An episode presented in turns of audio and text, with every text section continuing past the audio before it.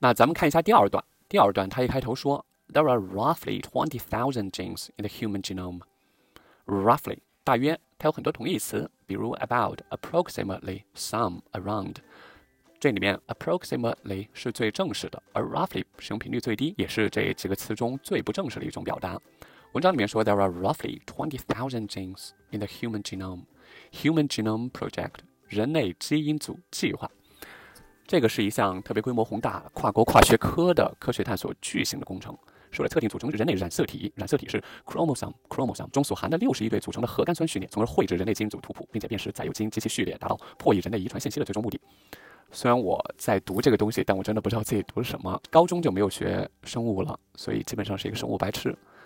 人类基因组计划简称是 HGP（Human Genome Project）。它的徽标是达芬奇的一幅很著名的画，大家肯定都看过，叫《维特鲁威人》。大家可以看一下我配的那幅图。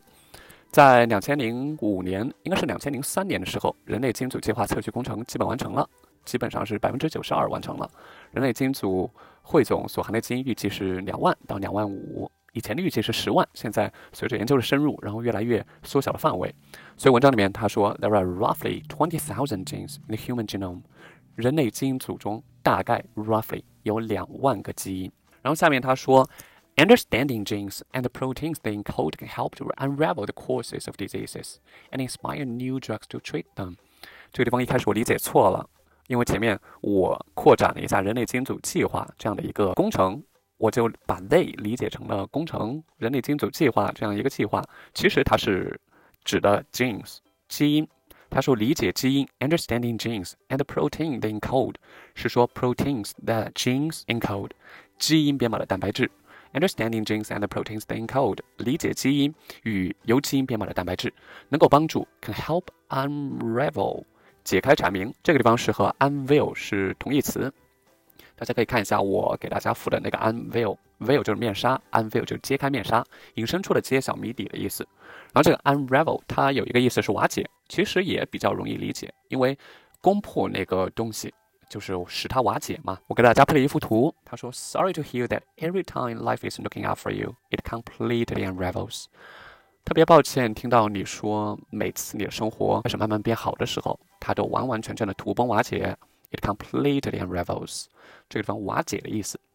文章中，understanding genes and proteins they encode can help to unravel the causes of diseases. Unravel the causes，解开成因，使成因土崩瓦解，就是解开成因嘛。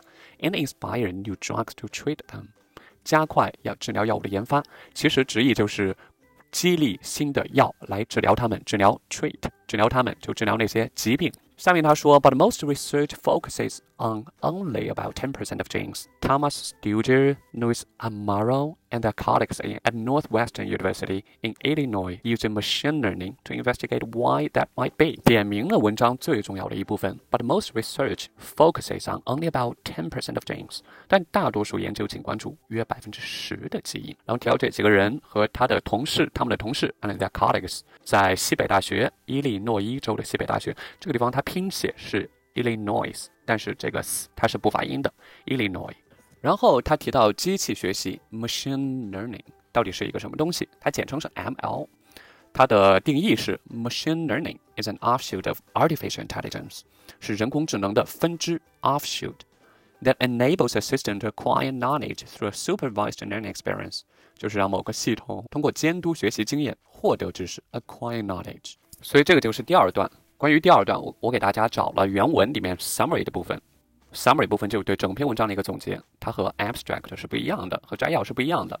大家可以看一下它的遣词造句是这样的。大家会发现，虽然有很多不认识的专业术语或者名词，整段话的语法十分简单，并没有很难理解的语法现象。其实这个就是学术英语写作的风格，就是你一定要清晰，行文的逻辑上要简单易懂，毫不费力，就这样的。虽然听起来很简单，但实际上并不容易实现。很多写作都是从自己出发，想到什么写什么。但是你在学术写作的时候，所有的东西应该是最简单、最清晰的。